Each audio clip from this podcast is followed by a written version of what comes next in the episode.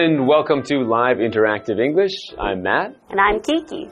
And today we're talking about a story called The Duplicity of Hargraves. Hmm.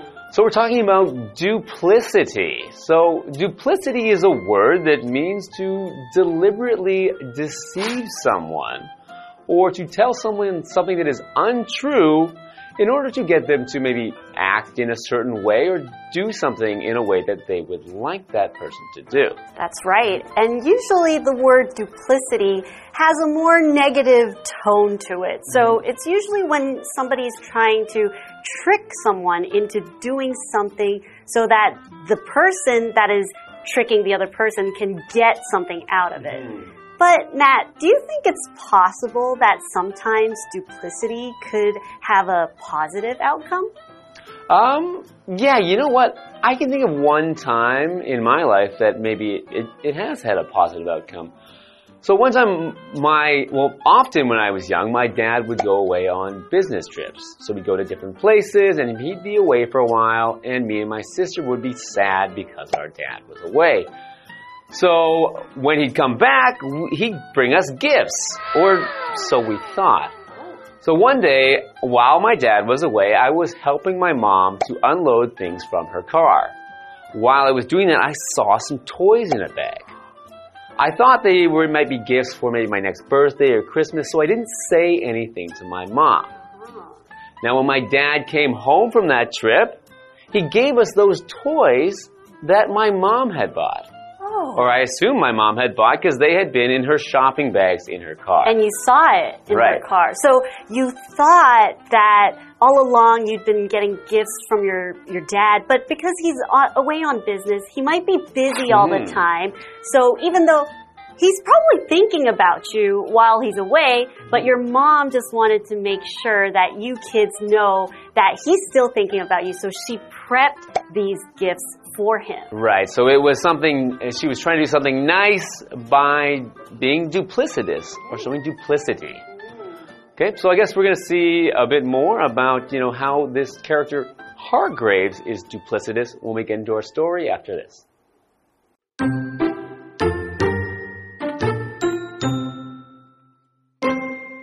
Major Pendleton Talbot and his unmarried daughter, Miss Lydia Talbot, lived in a boarding house together. He spent most of his days thinking about the past while writing a book about his life. The Talbots were originally from Alabama. Though they had once been a wealthy family, the Major and Miss Lydia were now living in Washington, D.C., with little money left. Major Talbot often spoke about the Southern society he had grown up in. He missed its customs and fashions and the system of slavery which the Civil War had ended.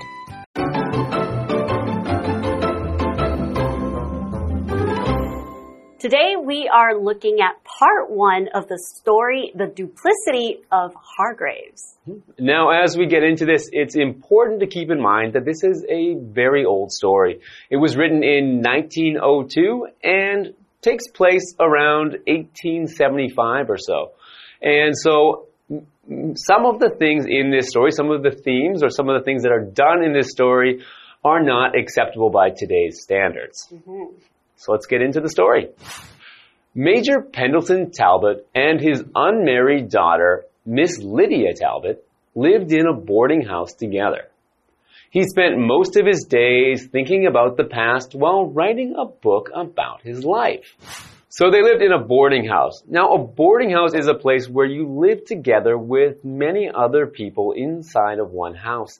And it's usually a fairly cheap place to live. So it's somewhere you might live if you don't have a lot of money. Um, and because it's maybe not that comfortable to have to live with so many other people. That's right.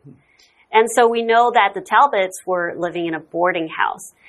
And back to the story, the Talbots were originally from Alabama.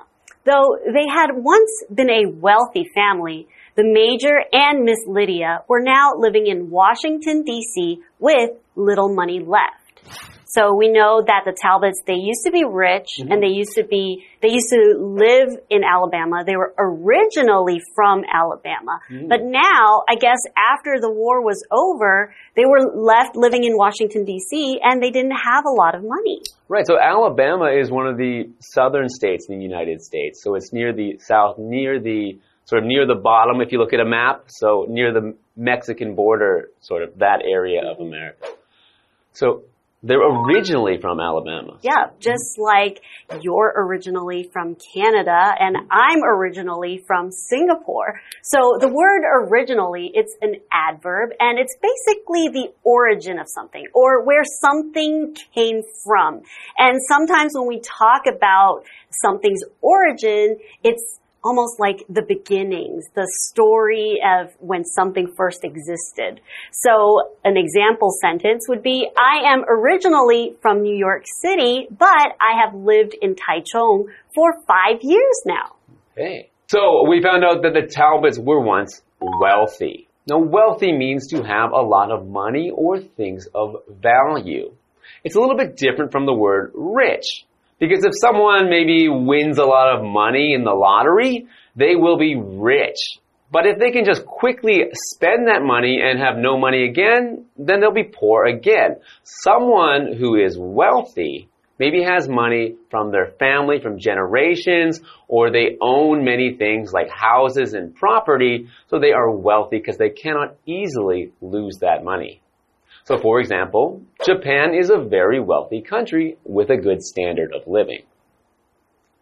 Okay, so let's go back to our story and find out more about the Talbots.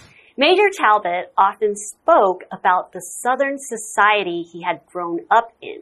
So we know that there are a lot of states in the South, and they kind of have their own culture and they talk a lot about Southern manners and Southern society. So for Major Talbot to have to move from Alabama to Washington, he really missed that old culture that he had grown up in. Mm-hmm. He missed its customs and fashions and the system of slavery which the Civil War had ended. Mm-hmm. Okay, so we have a word in here which is a system. A system is a set of things working together to achieve something. So it can be a physical thing, like, for example, the engine of a car. The many parts work together as a system to create the movement. It can also be something like how you receive your mail, the system of delivering mail. It goes from one place to another place, and eventually the mail carrier brings it to your door. So, for example, nobody told Lizzie about the new payment system. Now, in the last sentence of our story, we learned about the word slavery. Slavery is a system where people of African descent were sold off to America and other countries as well. But in particular, in America, they were sold off to lots of farms and plantations where people were forced into manual labor and and all of the time it was in very harsh conditions and they weren't paid money at all. So this system of slavery was a very bad part of American history. And the American Civil War put an end to slavery in the United States. So we're going to learn a bit more about, you know, the duplicity of Hargraves when we come back after the break.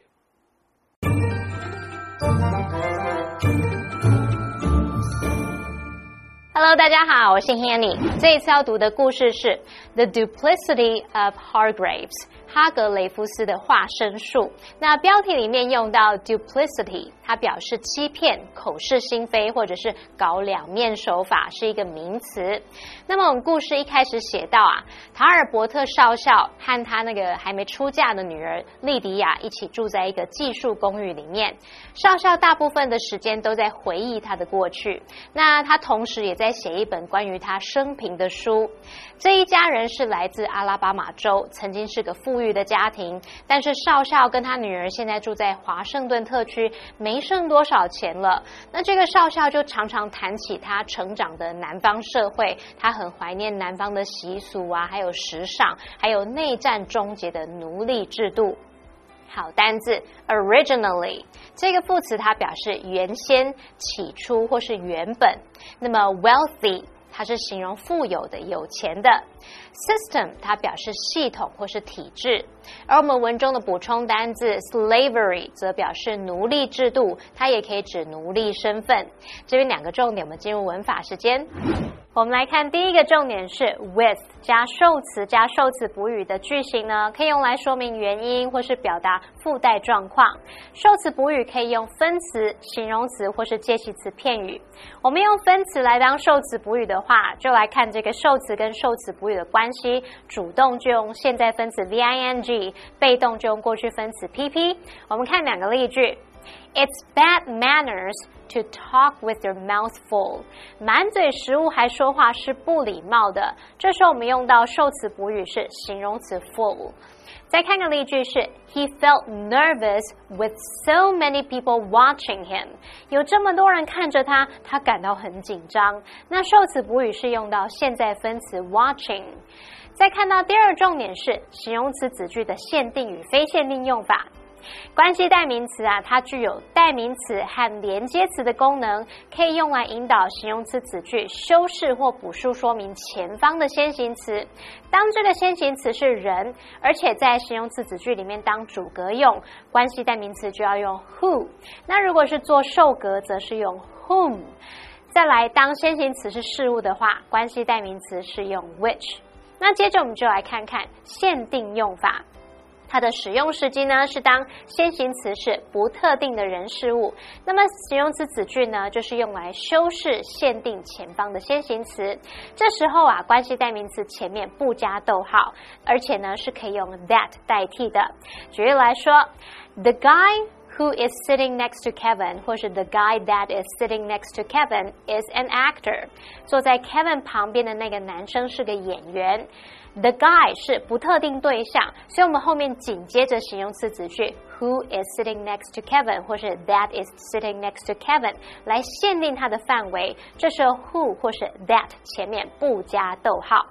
我们再看到非限定用法，它的使用时机是先行词是专有名词独一无二的人事物，那形容词子句是用来补述说明先行词。这时候啊，关系代名词前面必须加上逗号哦，但是不可以用 that 代替。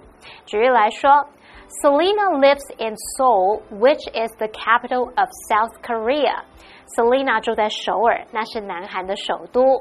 那么 Seoul 首尔是专有名词。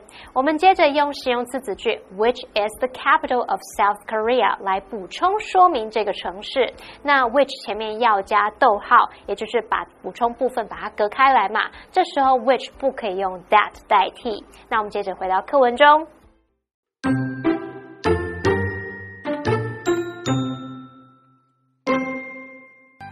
Another boarder, Henry Hopkins Hargraves, took an interest in Major Talbot and spent most of his time listening to the old man's tales.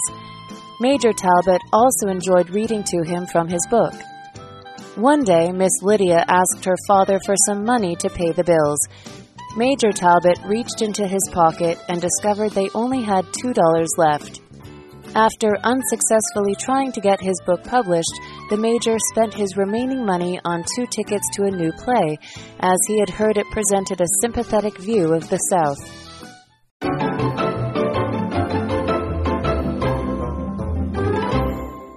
Welcome back. So before the break, we started our story and we learned that Major Talbot and his daughter are living in a boarding house in Washington, D.C.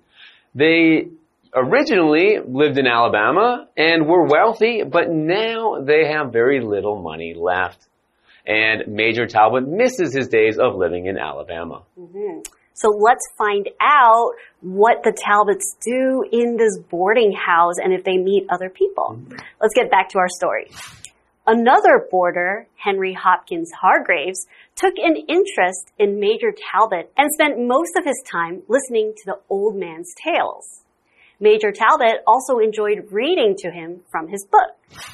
So they kind of became friends, I guess. Mm. Hargraves, uh, he liked listening to Major Talbot and the stories he shared of the South, mm. right? Because we know that Major Talbot, he misses his old home in Alabama. Mm. And, and Hargraves is another boarder. So a boarder is just a word meaning someone who lives in a boarding house is a boarder. So all of these characters. Major Talbot, his daughter, and Mr. Hargraves are all boarders. So, for example, if you went to boarding school, you would be a boarder too. A student can also be a boarder. So, as long as you're living somewhere that is not your house and you're paying money to live somewhere, you can be a boarder. Mm-hmm. Okay. Continuing on. One day, Miss Lydia asked her father for some money to pay the bills. Major Talbot reached into his pocket and discovered they only had two dollars left.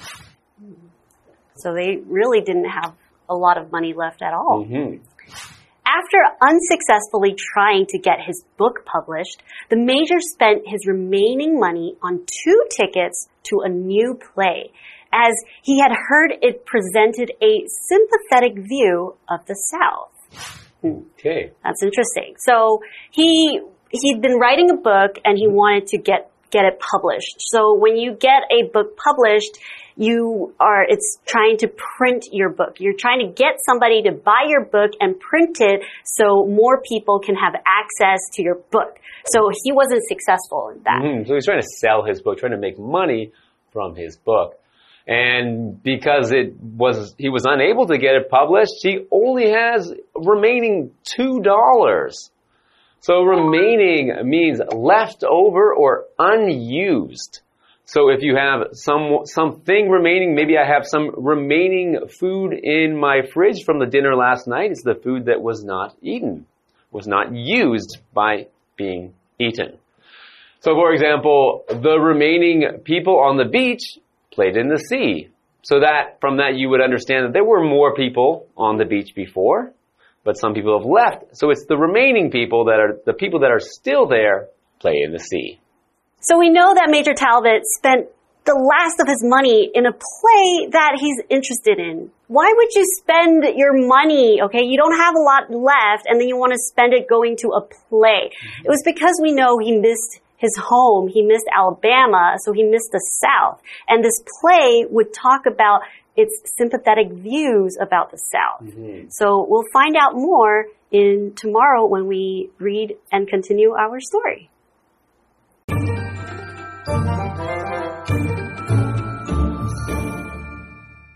故事写到另外一位技术房客 哈格雷夫斯 （Hargraves） 对少校很感兴趣，那大部分的时间都在听这一位老先生的故事。少校也很喜欢朗读书上的内容给他听。那有一天呢，莉迪亚向父亲要一些钱来付账单。少校就掏了一下口袋，发现他们只剩下两美元诶。那他本来尝试要让他那一本书出版，可是却没有成功。后来少校竟然把他剩下的钱拿去买了一出剧的两张门票，因为他听说那一出剧啊有呈现出同情南方的观点。好，我们看文中的 sympathetic。它就是形容表示同情的，或是引起共鸣的。那么单字 remaining，它是形容剩余的、其余的。好，那么以上就是今天的讲解，同学别走开，马上回来哦。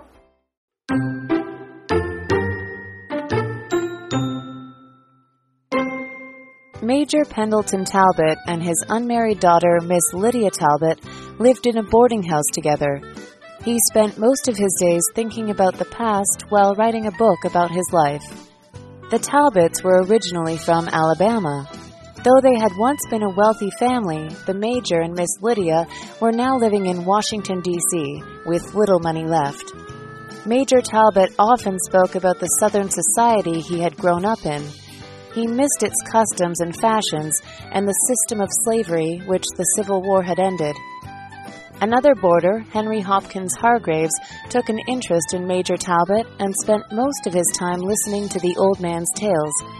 Major Talbot also enjoyed reading to him from his book. One day, Miss Lydia asked her father for some money to pay the bills. Major Talbot reached into his pocket and discovered they only had $2 left. After unsuccessfully trying to get his book published, the Major spent his remaining money on two tickets to a new play, as he had heard it presented a sympathetic view of the South.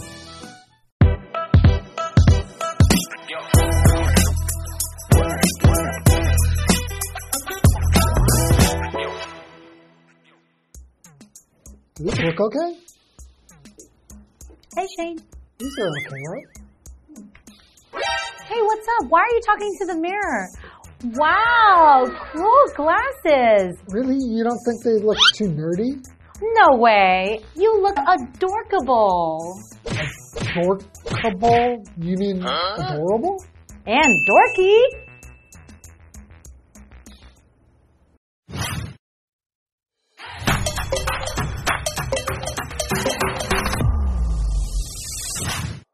Today, we're going to introduce a phrase called adorkable. So, let me guess. Is it a portmanteau, a word that blends two or more words together and combines their meanings? That's right. Adorkable is made from adorable and dorky. It means someone or something is nerdy, but in a lovable way. So then it is a compliment. Definitely. For example, you wear those adorkable glasses. That's so nice of you to say. I'll try to get used to my new glasses. And that's all for today, guys. See you next time. Bye bye.